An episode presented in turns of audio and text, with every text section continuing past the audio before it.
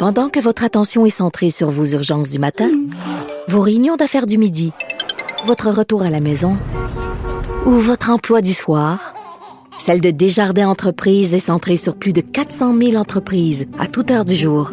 Grâce à notre connaissance des secteurs d'activité et à notre accompagnement spécialisé, nous aidons les entrepreneurs à relever chaque défi pour qu'ils puissent rester centrés sur ce qui compte, le développement de leur entreprise.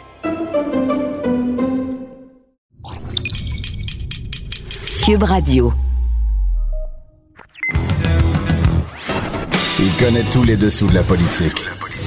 L'économie, la santé, le transport. Antoine Robitaille. Là-haut sur la colline. Cube Radio.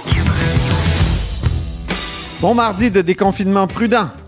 Aujourd'hui, là-haut sur la colline est totalement consacré à l'histoire politique dans le cadre de notre tournoi des premiers ministres. On parle d'abord de Jacques Parizeau avec son biographe, l'ancien journaliste et aujourd'hui professeur de journalisme Pierre Duchesne.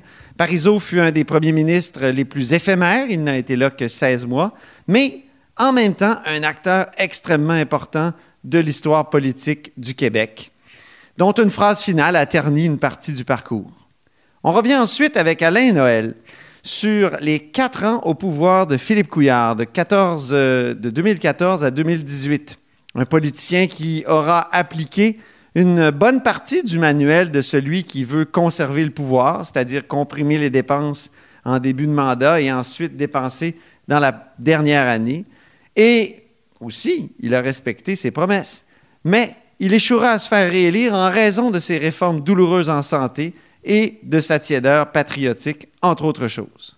Mais d'abord, mais d'abord, mais d'abord, il y a un autre Noël au bout du fil.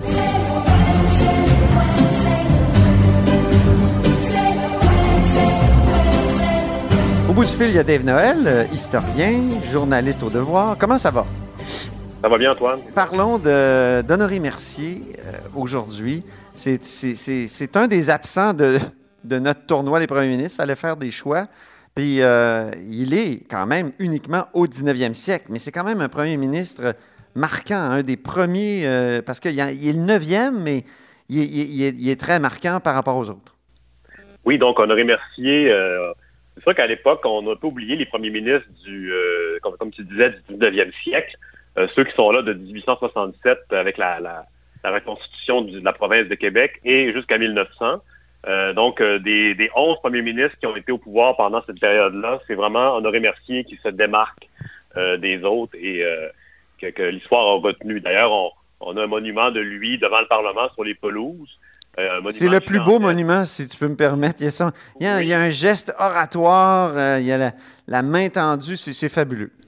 Oui, d'ailleurs, mais c'est ça, il est vraiment, comment dire, à l'avant-plan du Parlement, tout seul sur un piédestal. Donc, il y a vraiment une, une, place de choix, tandis que les autres monuments sont un peu plus le long du Parlement, un peu plus en retrait. Euh, donc, les, les, gens qui le voient, un étranger, mettons, qui est plus ou moins familier avec l'histoire du Québec, qui voit Honoré Mercier en haut sur son piédestal va être surpris peut-être du fait qu'il n'est pas si connu que ça de nos jours. C'est vraiment euh, c'est plus niché, si on veut, là, au sein de la mémoire euh, collective. Ben, c'est notre euh, fameuse tendance à, à, à dire qu'avant 1960, il s'est à peu près rien passé dans notre histoire, ou c'est que c'est une partie de l'histoire aussi qu'on regarde de haut? Oui, tout à fait. Et pourtant, il s'est passé beaucoup de choses pendant son, son mandat. Ben oui, lui, je, si je me souviens bien, c'est lui qui lance un peu les relations internationales euh, du Québec, par exemple. Euh, mais les relations d'abord entre les autres provinces, première conférence constitutionnelle, mais aussi, il avait envoyé un émissaire à Paris, si je me souviens bien. Euh. Euh, oui, oui, il est lui-même allé à Paris, mais pour ce qui est de, de, du Conseil interprovincial de 1887, en fait, c'est un peu l'ancêtre du Conseil de la Fédération. Oui. Euh, c'est ça, lui, il avait, euh, dès son discours du trône, dès son élection, euh, en 1887, il avait euh, promis cette conférence-là. Il avait réussi à réunir cinq des sept premiers ministres du Canada. Euh, celui de l'île du Prince-Édouard et de la Colombie-Britannique, ces deux-là n'étaient pas venus. Mais donc, c'était, euh, comment dire, c'était une façon de, d'unir les provinces dans un front uni pour revendiquer les pouvoirs des, des, des, provinces devant le fédéral qui était très puissant euh, déjà à l'époque. Et euh, c'est aussi cette conférence-là, à, ce moment-là, euh, Honoré Mercier a eu l'appui du Manitoba, de l'Ontario, pour revendiquer les territoires situés au nord. Parce qu'à l'époque, le Québec est limité à la vallée du Saint-Laurent. Et ce qu'on appelait le Nouveau-Québec, on a été obtenu seulement en 1912. Et donc, lui, il avait déjà comment dire, lancé des lignes à l'eau pour éventuellement permettre l'extension du territoire du Québec vers le nord qui, s'est déroulé, qui a eu lieu finalement sous le maire Gouin plus tard. Mm-hmm. C'était d'ailleurs son genre. Oui, c'est ça, hein, parce qu'il y a d'ailleurs une famille à Québec, des, Mercier-Gouin, euh, et, même un qui a été candidat du Parti québécois en 1994, si je ne m'abuse, euh, ou, une de ces élections-là, Daniel Mercier-Gouin, un, spécialiste en agriculture. Donc, euh, Honoré Mercier, c'est comme un des premiers nationalistes. C'est lui qui... un des premiers ministres, le premier nationaliste, on peut dire ça. Ben lui, il est, dans le fond, pour, revenir à la base, il est né en 1840 dans la vallée du Richelieu, donc il est issu d'une famille euh, patriote.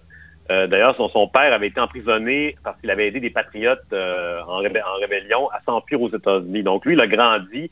Il est né après la rébellion en 1840, mais il a grandi dans un milieu très assez nationaliste. Et c'est toujours resté. Par la suite, lui, il a, pris part au mouvement d'union nationale, dans le fond, qui, visait à unir les partis au, Québec pour, dans un cadre canadien-français.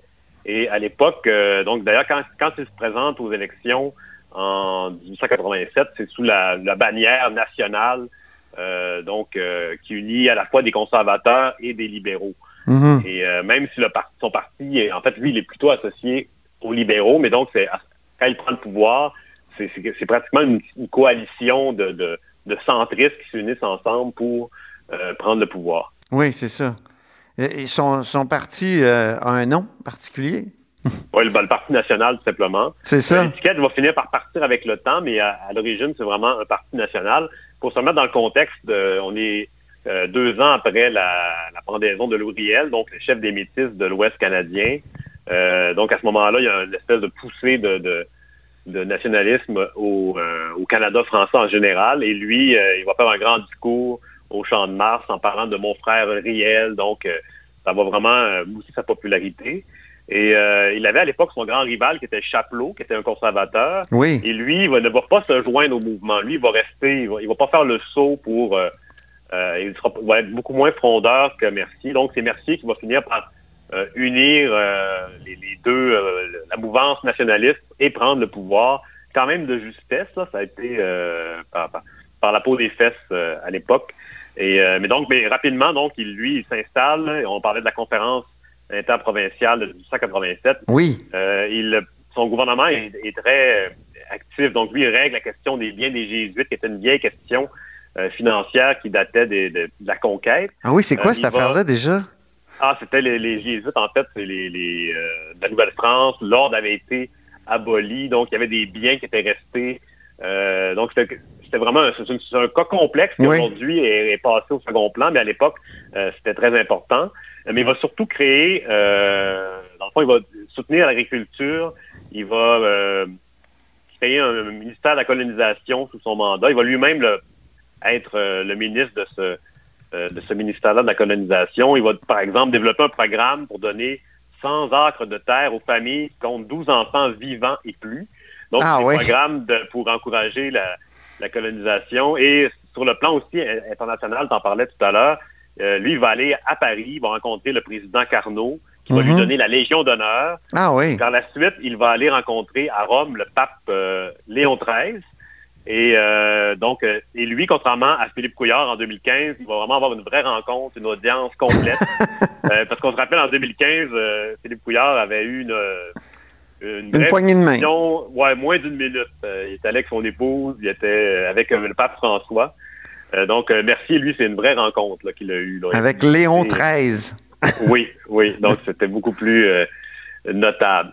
Et puis, donc, quand il revient, Mercier au, Québec après son grand voyage, il, il bénéficie d'un grand prestige. Il est réélu aux élections de 1890, mais pour lui, c'est le début de la fin parce que l'année suivante, euh, il est touché par le scandale de la baie des Chaleurs. Donc, Mais oui, c'est ça. Ça, c'est, ça a comme assombri quand même la fin de, son mandat. Oui, tout à fait, parce qu'on peut se demander qu'est-ce qu'il aurait pu faire par la suite dans un second mandat avec un pouvoir aussi fort. Mais, mais, ce qui lui est arrivé, c'est que, euh, disons, il y a eu une histoire un peu louche de, de, de, de fonds versés à la caisse électorale du parti. Euh, donc, c'est pas en tout cas, c'est une histoire très complexe et qui a entraîné sa chute. Et aussi, euh, ça c'est un peu moins connu, mais c'est une histoire de pot de vin liée à un contrat de papeterie qu'il a amené dans un procès au Palais de justice de Québec de l'époque, qu'il avait lui-même inauguré. Ah oui, le fameux Palais de justice qui est maintenant le ministère des Finances, devant le Château Frontenac. C'est ça, il avait inauguré, puis finalement, il s'est retrouvé là comme euh, accusé. Euh, mais par contre, euh, mais c'est ça. Et lui, à ce moment-là, quand il se présente à son procès, il a été destitué par le lieutenant-gouverneur Angers, qui, devant les, le scandale, a appelé son, vis-à-vis, Charles-Eugène Boucher de Boucherville, à prendre sa place au gouvernement. Donc, il, y a eu une destitution par entremise du lieutenant-gouverneur, ce qui pouvait se faire à l'époque. Et puis donc, euh, Mercier se retrouve dans l'opposition, il subit son procès, il est blanchi et il revient au Parlement. Euh, mais c'est vraiment un homme euh, brisé. Oui. D'abord parce ce qui s'est produit, l'histoire, le scandale, et aussi sa santé commence à décliner fortement. Et il va faire encore des grands discours. À l'époque, au Salon Vert, un peu l'ancêtre du Salon Bleu, les discours peuvent durer assez longtemps. Et euh, on parle même de plusieurs heures. Il va, quand même briller, mais rapidement, il va, il va se... Il va mourir assez jeune, 54 ans? Oui, c'est ça, oui. Pour un membre euh, d'AFADOC comme moi, là, qui a 52 euh, bientôt, oui. c'est quelque chose. oui, donc c'est ça, c'est une mort subite. Et peut-être qu'il aurait pu revenir, éventuellement se refaire, et, parce qu'à ce moment-là, un peu de temps avant sa mort, il faisait même des tournées dans les petits Canada de la Nouvelle-Angleterre, c'est-à-dire les, les endroits où les Canadiens français euh, étaient allés travailler dans des usines. Euh, donc, ça, ça formait des communautés assez importantes. Et lui, il mhm. se promenait là-bas, faisait des discours. Et donc, il décède en 1894 et il est inhumé au cimetière Notre-Dame-des-Neiges. Euh, comme je sais que tu es, un passionné du patrimoine nécrologique. nécrologique. Donc, il a un beau mausolée là-bas, assez impressionnant. Et puis donc, et c'est ça, lui, sur le plan de la mémoire, on a quand même honoré on disait tantôt le monument qui est devant le Parlement, oui. mais aussi l'édifice Honoré-Mercier, ben oui. le, bâtiment qui, abrite les bureaux du euh, premier ministre Et, Puis il y a le pont Mercier à Montréal aussi. Le pont Mercier, la circonscription de Mercier aussi à Montréal. Et, euh, Puis il y a un monument vivant qui est chroniqueur à mon émission, Thomas Mulcair, qui est arrière-arrière-petit-fils d'Honoré Mercier. Oui, oui, donc il euh, faudrait lui demander s'il y a des souvenirs de familiaux ah, c'est sûr. Moi, je, l'ai en chronique vendredi. C'est certain que je lui, je lui pose la question. Oui, ça va être euh, intéressant. Terminons, Dave, par euh, tes fameux calculs. Euh, tu es, d'une certaine façon, un compteur historique, compteur avec un P, qui compte. Et, là, François Legault vient de doubler un premier ministre dans pour ce qui est du nombre de jours passés au pouvoir. Oui, donc, mais d'ici quelques heures, par exemple, demain, il va rejoindre Jean-Jacques Bertrand euh, au 22e rang en termes de longévité. Donc, François Legault est au pouvoir depuis 586 jours. Il a devancé Pauline Marois euh, la semaine dernière euh, en termes de longévité. Et puis là, donc, il continue sa montée. donc, il va rejoindre Bertrand. Bertrand, qui était le successeur de Daniel Johnson, père, mm-hmm. qui, qui, est décédé en 1966. Lui, il a été là pendant deux ans. Et donc, euh, voilà, François Legault euh, continue de progresser. Progresser vers le record. Le record absolu est détenu par Tachereau. Non. Euh, non, par Duplessis, c'est vrai, Duplessis, oui. Qui, qui, a été 6655 jours au pouvoir. Donc, il n'est pas menacé pour le moment. On parle de plus de 15 ans à la tête du Québec, ce qui va être difficile à battre. Bien. Même si, même si M. Legault a évoqué dans une commission parlementaire qu'il pouvait faire trois ou quatre mandats. Oui. Euh, donc, euh, ça reste... Euh, on va voir. On va attendre. Jean Charest avait dit ça une fois aussi. Je vais faire trois mandats. Puis, il en était à son premier. Et moi, j'avais écrit vraiment une, une une un peu ironique. Là, Charest se voit au pouvoir pour trois mandats. Une que j'ai dû ravaler. oui. Merci infiniment, Dave Noël. Merci, Antoine. Là-haut sur la colline. Une entrée privilégiée dans le Parlement. Cube Radio. Parlons de Jacques Parizeau maintenant avec euh, Pierre Duchesne. Euh, bonjour Pierre. Oui, bonjour. Pierre a écrit une biographie en trois volumes de, sur Jacques Parizeau chez Québec Amérique, Le Croisé, Le Baron, Le Régent. Euh, et ma première question, Pierre, ce serait, c'est un premier ministre, évidemment, Jacques Parizeau, premier ministre éphémère, mais quand même extrêmement important. Comment on peut réconcilier là, ces, ces deux thèmes-là qui peuvent paraître contradictoires? Ben, écoutez, il a été premier ministre 16 mois. Évidemment, c'est pas beaucoup dans l'histoire d'un peuple, 16 mois, ou encore moins pour euh, le mandat d'un premier ministre. Mais euh, Jacques Parizeau, il y a plusieurs, en fait, Jacques Parizeau. Oui. Il y a le, professeur, l'économiste, qui a eu son, doctorat de la London School, qui s'en va au HEC. Il y a le jeune conseiller des premiers ministres, Le Sage et Daniel Johnson, en, plein, en pleine révolution tranquille. Puis le fidèle de René Lévesque, le ministre des Finances, de 76 euh, qui sera aux côtés de René Lévesque pour euh, mettre de l'avant euh, le projet politique et, gérer un gouvernement. Alors, quand il arrive premier ministre en 1994, Jacques Parizeau, bien évidemment, il est connu des Québécois. Il a agi au sein de l'État québécois de, différentes façons, pas uniquement en termes politiques. Donc, il y a plusieurs Jacques Parizeau, et quand il arrive en fonction, il n'a qu'une idée, en fait, c'est presque une obsession, c'est un objectif clair, c'est de faire un pays. Donc, d'enclencher immédiatement le processus de préparation pour une campagne référendaire. Ça, puis ça suivait plusieurs années où il y avait eu des perturbations constitutionnelles, notamment l'échec de l'accord du lac Meach, l'échec de l'accord de, de Charlottetown. Et lui, il était là. Il était là comme chef de l'opposition tout ce temps-là, à, trépigner, à vouloir qu'on fasse la souveraineté, à se faire avoir un peu par, euh, euh, Robert Bourassa. Oui, parce que, euh, vous savez, le rapport entre René Lévesque et Parizeau était un rapport, c'était comme deux vieux combattants qui avaient fait la guerre dans la même tranchée, mais qui étaient deux personnages très différents. D'ailleurs, au début des années 70, euh, Parizeau dira, écoutez, l'évêque essaie de donner une âme au Québec, je le cite. Moi, je tente de lui donner une économie. Ah, lui s'occupe du cœur, moi de l'estomac, et j'estime que ça prend les deux pour arriver à quelque chose. Ah, Donc, il formait un duo. Mais euh, lorsque l'échec du premier référendum pour les souverainistes arrive en 80, euh, ben, par la suite, René Lévesque va tenter de dire, ben, essayons un beau risque, une forme d'entente avec le, Canada. Et, et, Parizeau, qui est le, fidèle de, l'évêque, va démissionner là-dessus avec d'autres ministres d'ailleurs. Euh, donc, il y a eu quand même des crises parce que pour Parizeau, il n'y avait qu'une raison de faire la politique, c'était de, bâtir un pays, de changer le régime politique, de passer d'une province à pays. Donc, quand il arrive, euh, il gagne les élections en septembre 94, c'est pas un mandat très fort. Hein? On est un peu déçu. Ben, à, à, l'aune des, résultats du PQ aujourd'hui, c'est très, très fort. C'est plus de 40% Mais pour, un, pour un gouvernement, qui, euh, pour un parti qui aspire à faire un pays, qui, qui réussit même pas à prendre le pouvoir avec 50% c'est une arrivée un peu décevante. Moi, je me souviens, il y avait de la déception là, dans les, euh, les rangs du Parti québécois. Oui, vous avez raison, euh, parce que euh, notamment du côté de Lucien Bouchard, qui dirigeait le Bloc québécois, on misait sur des suffrages, c'est-à-dire un pourcentage qui euh, puisse être celui d'une majorité de voix. Euh, or, Parizeau a toujours dit là-dessus, écoutez, vous aviez euh, dans le paysage l'ADQ qui, qui existait, à ce moment-là dirigé par Mario Dumont, et vous étiez dans un jeu à trois, vous n'étiez plus dans un jeu à deux. Mm-hmm. Euh, d'ailleurs, Parizeau va s'assurer d'aller chercher l'appui de l'ADQ, il faut le noter, au moment du référendum de, 80, de 95. Hein, ben Mario Dumont est avec.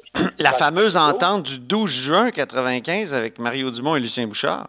Ben oui, alors il a réussi à faire l'unité de trois partis politiques, un, parti à Ottawa, bien sûr, indépendantiste, et euh, Mario Dumont.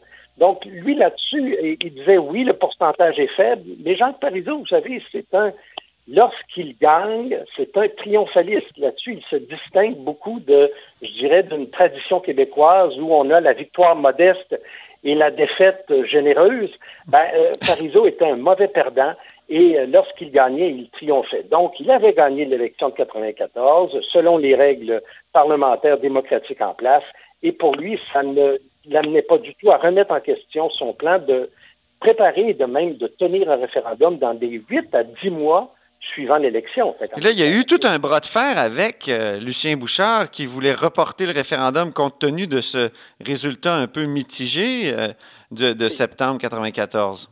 Oui, et là, ce sont les gens, je dirais les nationalistes euh, qui sont plus nerveux, qui craignent de perdre, ayant connu le premier référendum et la défaite difficile des souverainistes, veulent s'assurer que le prochain rendez-vous soit gagnant.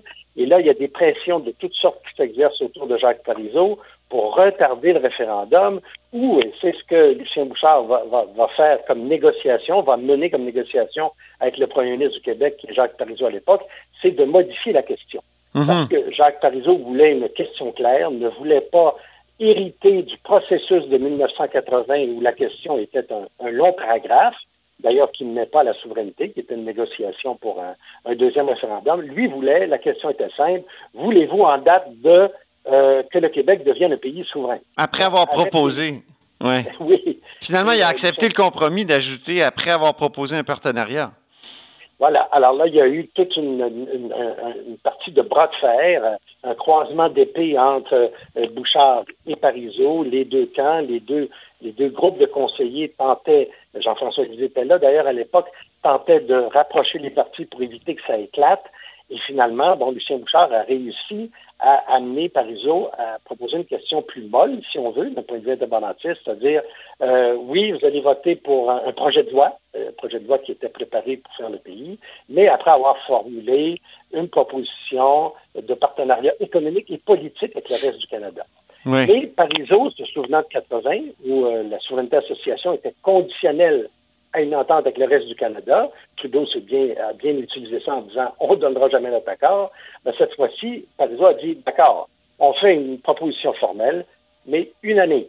Si après un an, les négociations n'aboutissent pas, l'Assemblée nationale proclame l'indépendance du Québec. C'est ça. Puis dans la préparation du référendum, il y a les fameuses 15 commissions régionales.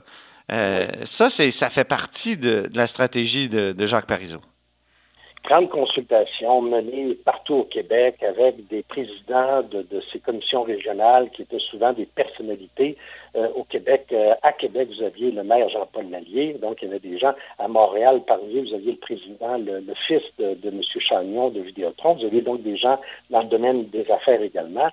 Et ce qu'il faut rappeler, et moi c'est ce qui m'avait intéressé beaucoup au moment de, préparer la biographie, c'est de découvrir à, quel point Jacques Parizeau avait préparé son référendum, ben oui. ce que j'ai appelé les plans du pays. Écoutez, dès les années 90, il avait formé un comité avec Louise Baudouin, Claude Morin et d'autres pour la reconnaissance d'un Québec indépendant auprès de la France et des États-Unis. Hiver 90, un an avant de l'élection de 1994, il demande à Louis Bernard de mettre sur pied un comité d'action rapide, c'est-à-dire quels seraient les gestes que devrait poser le gouvernement, les nominations, les, les, projets de loi à faire adopter pour s'assurer d'un référendum rapide? Mm-hmm. Au moment où il est élu, euh, il va mettre sur pied avec la Caisse du dépôt, le ministère des Finances, ce qu'on appelle le plan O, le plan obligation, c'est-à-dire que le jour du référendum et dans la semaine suivante, pour maintenir la valeur des obligations du Québec, il faut qu'il y ait des liquidités. Alors, euh, Jean Campeau, qui était ministre des Finances, s'est assuré que le Québec avait 17 milliards de liquidités pour maintenir les titres du Québec s'il y avait un emballement. Mhm. Avec ça, vous ajoutiez 20 milliards provenant des trois banques francophones, Banque Laurentienne, Banque nationale des Jardins, pour maintenir les titres du Québec pour éviter de la spéculation. Et il y avait un autre comité de Thérèse, secrétariat temporaire pour l'examen des relations économiques après la souveraineté. Ah oui. Deux volumes de 600 pages. Encore une fois, il y avait Louis Bernard qui était là et d'autres hauts fonctionnaires des sous-ministres du gouvernement. C'était de préparer la stratégie de négociation de sortie du Québec de la Fédération canadienne. Très haut niveau de préparation. Euh, et ça, ça révèle que chez Parizeau, ce n'était pas qu'une obsession, c'était un plan c'était un projet, c'était son projet de vie, et il voulait s'assurer de mettre en place des conditions de réalisation du pays une fois que le peuple lui accordait sa confiance. Avant de parler de sa fameuse phrase du soir du 30 octobre, parlons des autres thèmes qu'il a abordés pendant cette année-là, les autres projets. Je pense, par exemple, il a lancé une réforme importante en santé. Les coupes budgétaires ont, commencé sous lui. Il a tenté de, sauver, par exemple, les chantiers des vies. Il y a, la commission de la capitale nationale. Il a fait beaucoup de choses quand même dans ces 16 mois-là, à part, euh, à part euh, euh, je dirais, la préparation pour la souveraineté. Oui, on pourrait, hein, normalement, dans un, manuel classique de, de, la politique partisane, Lorsque vous préparez une, élection, ou dans son cas, c'est encore plus important, un référendum pour faire un pays, normalement, dans, la, dans une logique partisane, le politicien va s'assurer de donner euh, de l'argent à beaucoup de clientèle pour favoriser un vote qui lui serait favorable. Hein. Oui. C'est un classique, ça. Ben, Parizeau ne se comportera pas comme ça dans l'année qui précède le référendum. Il va se comporter, ancien ministre des Finances, économiste, comme quelqu'un qui veut s'assurer que oui, bien sûr, le Québec est en déficit à ce moment-là. Il l'est depuis euh, quelques décennies. Euh, il restera au moment de la programmation qu'il souhaite du pays, mais il veut s'assurer que les finances soient le plus possible dans un, état acceptable. Euh, donc, par exemple, sa réforme de la santé avec le ministre Rochon, le virage ambulatoire et tout, il y a là nécessité, entre autres, de fermer certains hôpitaux. Et ça, ça va se faire même dans les, dans les mois précédant le référendum, ben parce qu'il veut une meilleure gestion.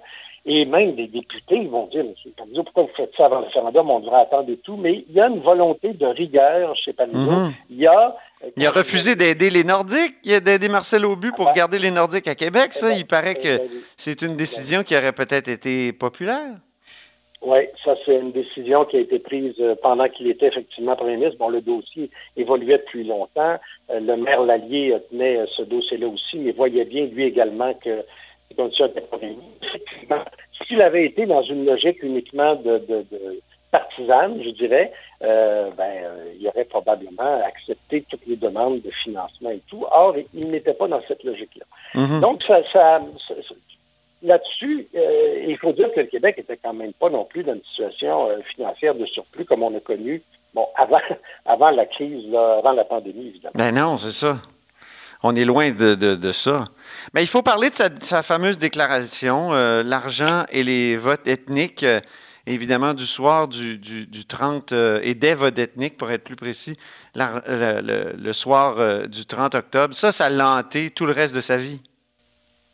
Ben, c'est, savez que ce soir-là, pour Parizeau, la défaite, même si la défaite est serrée, je vous rappelle, là, 50,5% de oui, 49,2% de non. A 2 300 000 Québécois qui ont voté environ de chaque côté. Et la différence favorable au non n'est que de 54 288 000, 54 288 sur euh, une population de, à l'époque, on était autour de, de, 6 millions. Donc, alors, c'est des poussières. C'est ça. Parizeau, il voit bien que euh, c'est la fin pour lui, c'est la fin d'un cycle et d'une vie. Mais oui. Depuis 67, il est impliqué, il a cru euh, à ce projet, il l'a mené euh, à, différents types de, différentes fonctions. Donc, c'est la fin d'un projet de vie pour lui. Et quand je vous disais qu'il est mauvais perdant, ben, ça s'exprime à ce moment-là. C'est ça. Et il considère que c'est une défaite euh, crève-cœur. D'autant plus que pour ceux qui sont assez assez vieux pour s'en souvenir, euh, au début de la soirée référendaire, le oui menait. Et le oui menait allègrement parce qu'on était, il y avait les îles de la Madeleine, puis les régions euh, Mais oui, ça... Québec qui, étaient majoritairement, pas très majoritairement. Je me souviens de Richard Séguin, euh, le chanteur, au début de la soirée, qui met sa tête devant la caméra et qui dit le pays s'en vient. Il, y a, il, y en a plusieurs qui, qui pensaient que ça y était.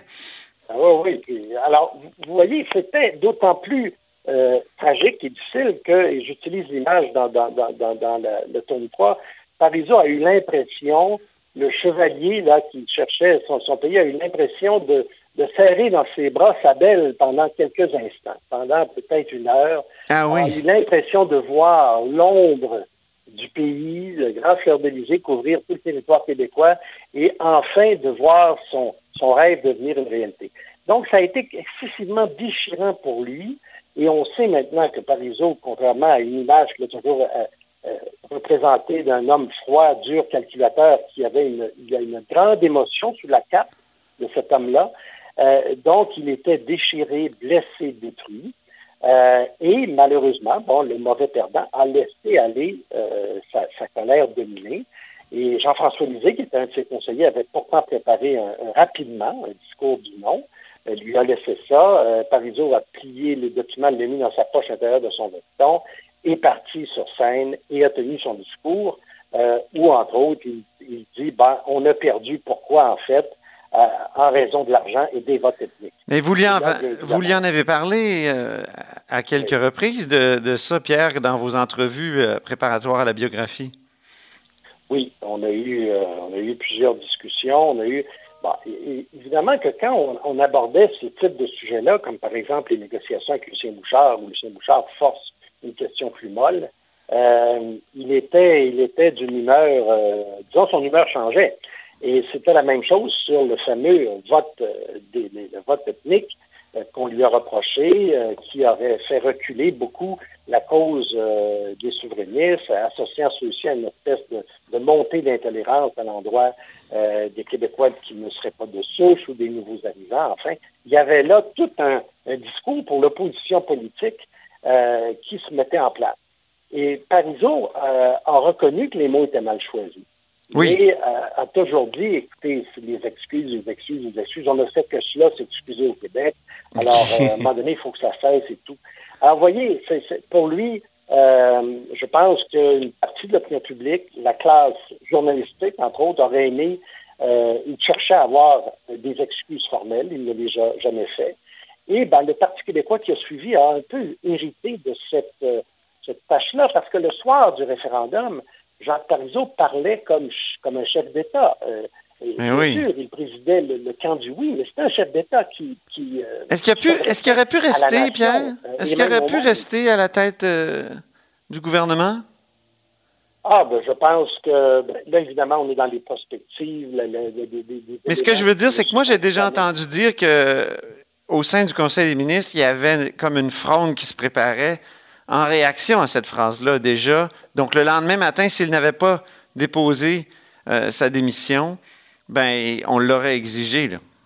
Non, il n'y avait rien. Il y a, ben, moi, dans les recherches que j'ai faites et les, discussions que j'ai eues depuis, il n'y avait rien de tel, mais euh, le lendemain, il rencontrait son comité des priorités, comme vous savez, les principaux ministres de la économique et autres. Bernard Landry, lui, euh, lui a dit, dans les circonstances, vous ne pouvez plus rester, il faut vraiment euh, démissionner. Puis en passant, j'aimerais ça prendre votre relève. Mais euh, les autres membres du comité des priorités, il y avait Louise Baudouin, Pauline Marois, Louise Arel, j'en oublie peut-être, disaient non, M. Parizeau, il faut demeurer. Euh, on est à c'est une défaite, mais presque une victoire, et puis on, va essayer de se relever, tout ça. Ben m'a quand même dit dans des entrevues à un moment donné, voyant la suite des choses, euh, voyant comment Lucien Bouchard a repris le parti, puis vous vous souvenez, a démissionné même comme premier ministre, euh, Jacques Parizeau avait dit, ben, j'aurais effectivement dû rester pour qu'il y ait une succession euh, qui se passe moins dans la bousculade. puis, bon, il n'avait pas beaucoup apprécié la suite, la façon dont Lucien Bouchard avait continué à ne pas mobiliser, en fait, la population. Et ça, il le dit plus tard, et c'est facile aujourd'hui, ou même pour lui, mais il faut toujours garder à l'esprit que ces, personnages-là, au cœur de l'action, sont face à, des, à, une complexité, puis doivent prendre des décisions. Et il a reconnu que les mots étaient mal choisis, mais euh, évidemment, ça l'a suivi. Mais ça, c'est un trait chez le personnage, un trait de caractère. Oui. Euh, vous savez, les victoires morales, disait-il, j'en ai marre. Oui, c'est ça. On se, glorifie des victoires morales, on aime nos perdants aux Olympiques, on va leur, on va leur faire un grand gala et tout. Est-ce qu'on peut commencer à célébrer nos galas? ça. Il était dans cette approche-là et toute sa vie, euh, c'est ce qu'il a aussi tenté de dire aux Québécois, mais pas toujours de façon habile. Bien, Pierre Duchesne, euh, merci infiniment pour cette euh, conversation très détaillée sur Jacques Parizeau l'anniversaire de sa mort, d'ailleurs, dans, quelques jours. Hein. C'est ça, exactement. Donc, euh, Pierre Duchesne est, biographe de Jacques Parizeau. Il a publié une biographie en trois volumes et il travaille actuellement sur le deuxième tome de sa biographie de Guy Rocher, le grand intellectuel, grand sociologue québécois. Vous êtes à l'écoute de là-haut sur la colline. Là-haut sur la colline. La politique autrement dit. Cube Radio. Au bout du fil, il y a Alain Noël. Bonjour. Bonjour. Alain Noël est professeur de sciences politiques à l'Université de Montréal. Et on va discuter de, Philippe Couillard euh, en lien avec notre tournoi des premiers ministres. Aujourd'hui, Philippe Couillard euh, est en duel contre Jacques Parizeau. Donc, Philippe Couillard, vraiment, son, son, unique mandat a été très marqué par la rigueur budgétaire, euh, Alain Noël. Oui, par euh, des, politiques que, le gouvernement de M. Couillard ne voulait pas appeler des politiques d'austérité. C'est ça. Mais qui étaient des politiques euh, tout de même de rétablissement de, l'équilibre budgétaire, de remboursement de la dette. Et c'est des politiques qui, qui ont été marquées par euh, un, arrêt presque complet de la croissance des dépenses de mission, c'est-à-dire les dépenses hormis le, remboursement de la dette, euh, dans les années de mi au milieu du mandat à peu près. Donc, on a vraiment mis les freins. Et euh, à la toute fin, dans la dernière année du mandat, on a pesé sur l'accélérateur pour essayer d'aller récolter les fruits de ces, efforts en disant, bon, ben, maintenant, on peut dépenser davantage. Mais c'était probablement trop tard à ce moment-là. C'est ça, il aurait pu arrêter de, couper avant. Hein?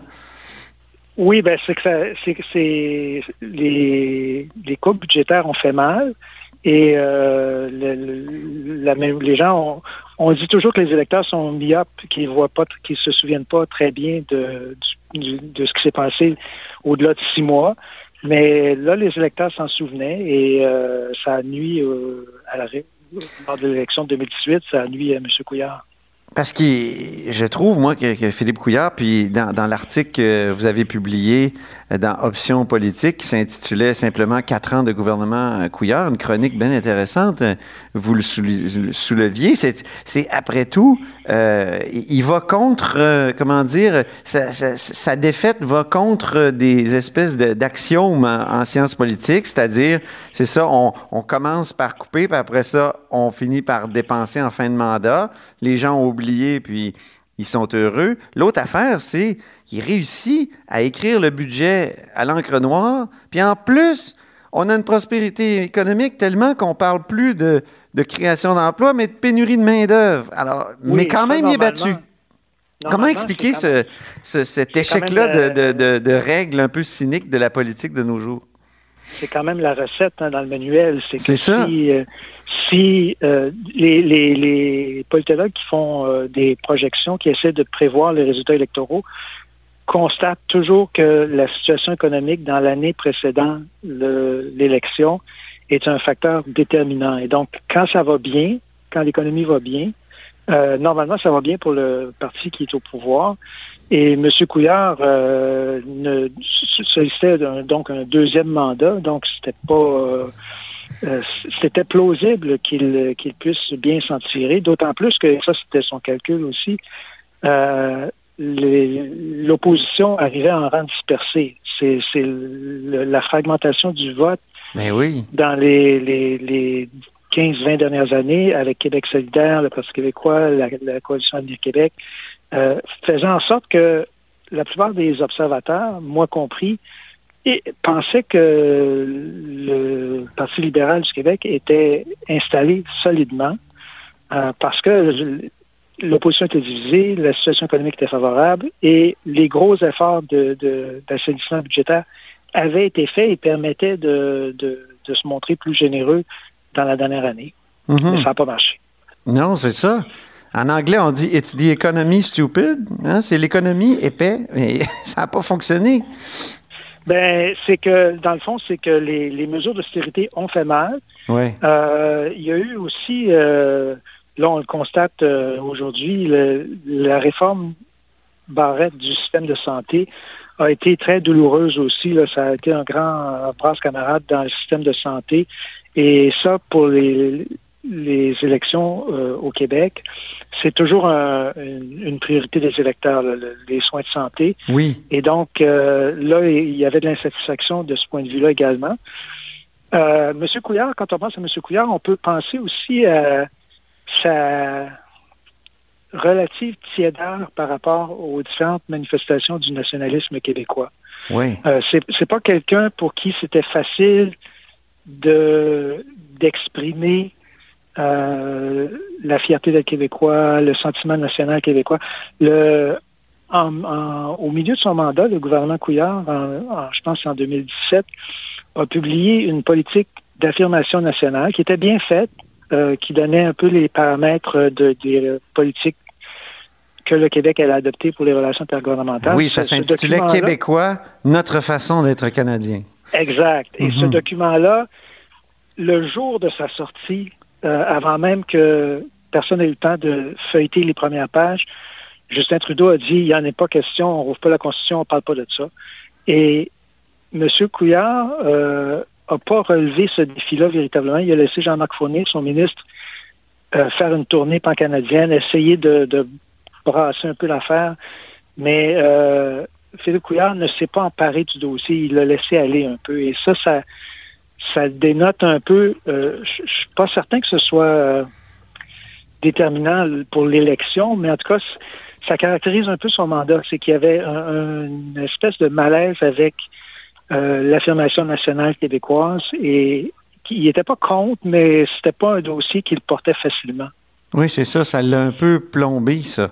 alors que, on l'a dit plus tôt, il y avait prospérité économique, il y avait équilibre des finances publiques et même surplus euh, impressionnant. Mais en plus, il, a, respecté ses promesses. Il y a, euh, François Pétry et Lisa Birch euh, de l'Université Laval qui ont tout calculé ça, qui, qui, qui arrivait à 82% même avant la fin du mandat. Donc, il y avait plusieurs, comment dire, bon, bonnes cartes dans, dans son jeu comme pour se représenter devant l'électorat. Oui, quoique les promesses, euh, en général, euh, les gens les oublient assez rapidement. Ça prend des experts comme euh, François Pétry pour comptabiliser tout ça, puis vérifier si ça a été accompli ou pas, faire cocher des, des, cases. mais une grande partie de l'action gouvernementale est en dehors du cadre du programme électoral. C'est-à-dire qu'on réagit à des événements, on, on, corrige des situations, on, répond à des urgences. Et euh, comme par exemple la politique d'affirmation nationale dont on parlait, ce n'était pas dans le programme électoral.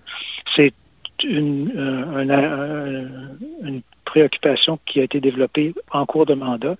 Et donc, euh, cet indicateur-là de, des promesses électorales, ça vaut ce que ça vaut. Là. Mais quand même, on, peut dire que le, gouvernement a été honnête.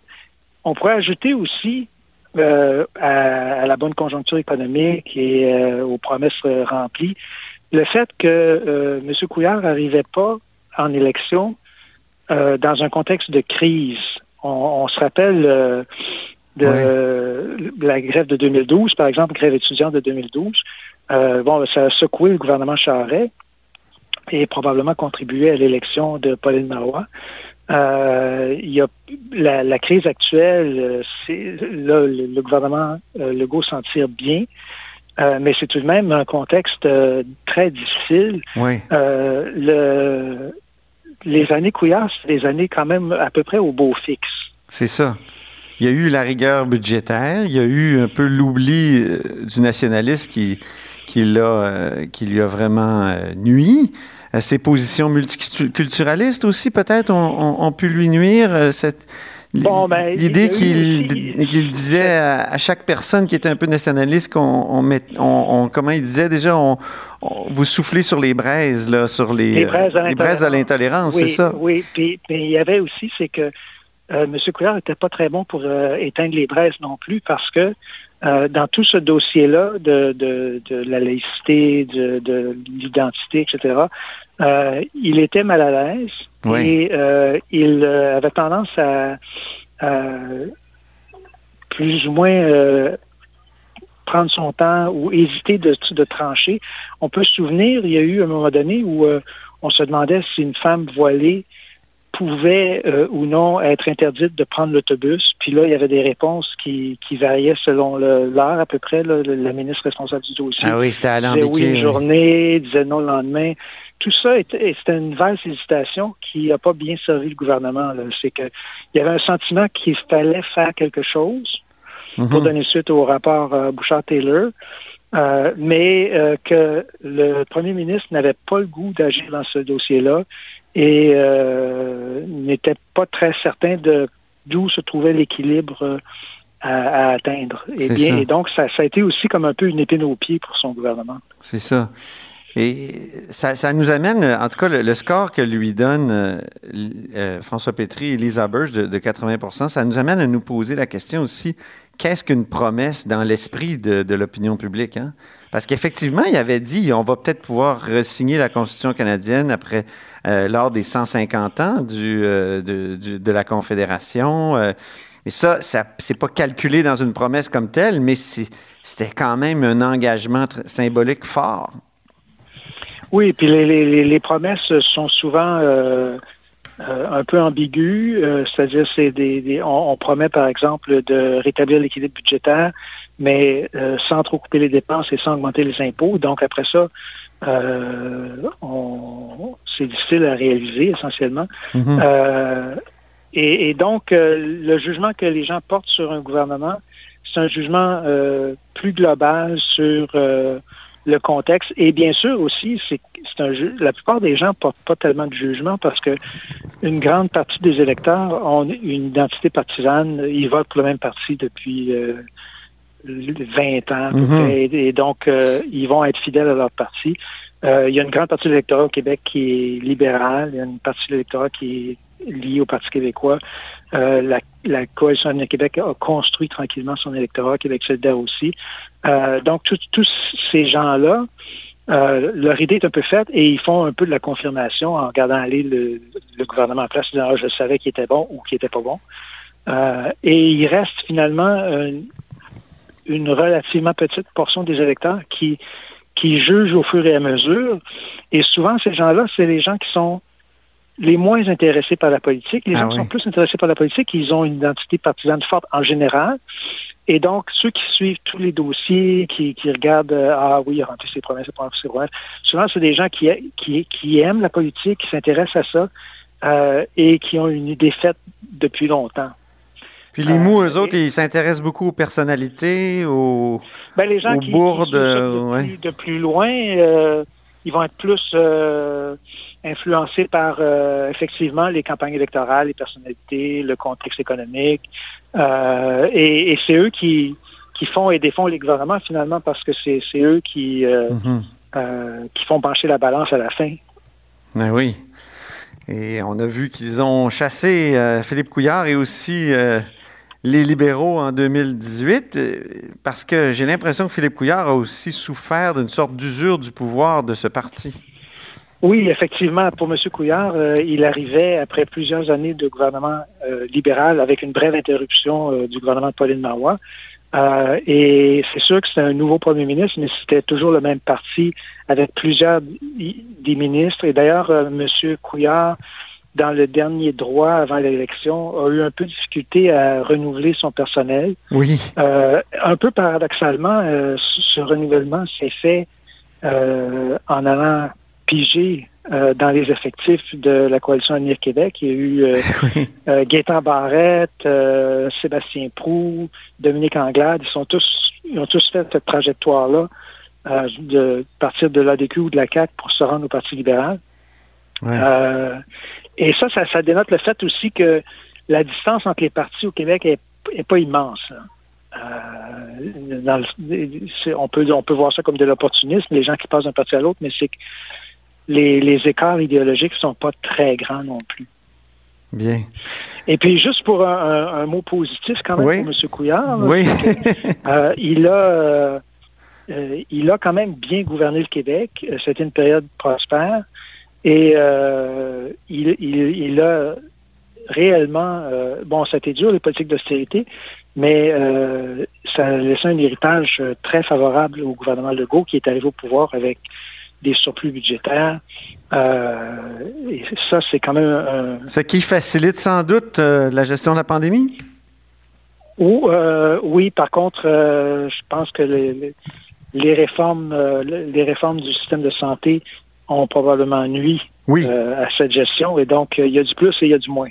Exactement. c'est bien dit. Je voulais, être positif, je voulais finir sur une note positive, mais je, qualifie ma note positive. Merci beaucoup, Alain Noël. Très intéressant. Ça me fait plaisir. Alain Noël est professeur de sciences politiques à l'Université de Montréal et vous êtes à l'écoute de là-haut sur la colline et c'est tout pour nous aujourd'hui. N'hésitez pas à diffuser vos segments préférés sur vos réseaux. À demain. Cette émission est maintenant disponible en podcast. Rendez-vous dans la section balado de l'application ou du site cube.radio pour une écoute sur mesure en tout temps. Cube Radio, autrement dit. Et maintenant, autrement écouté.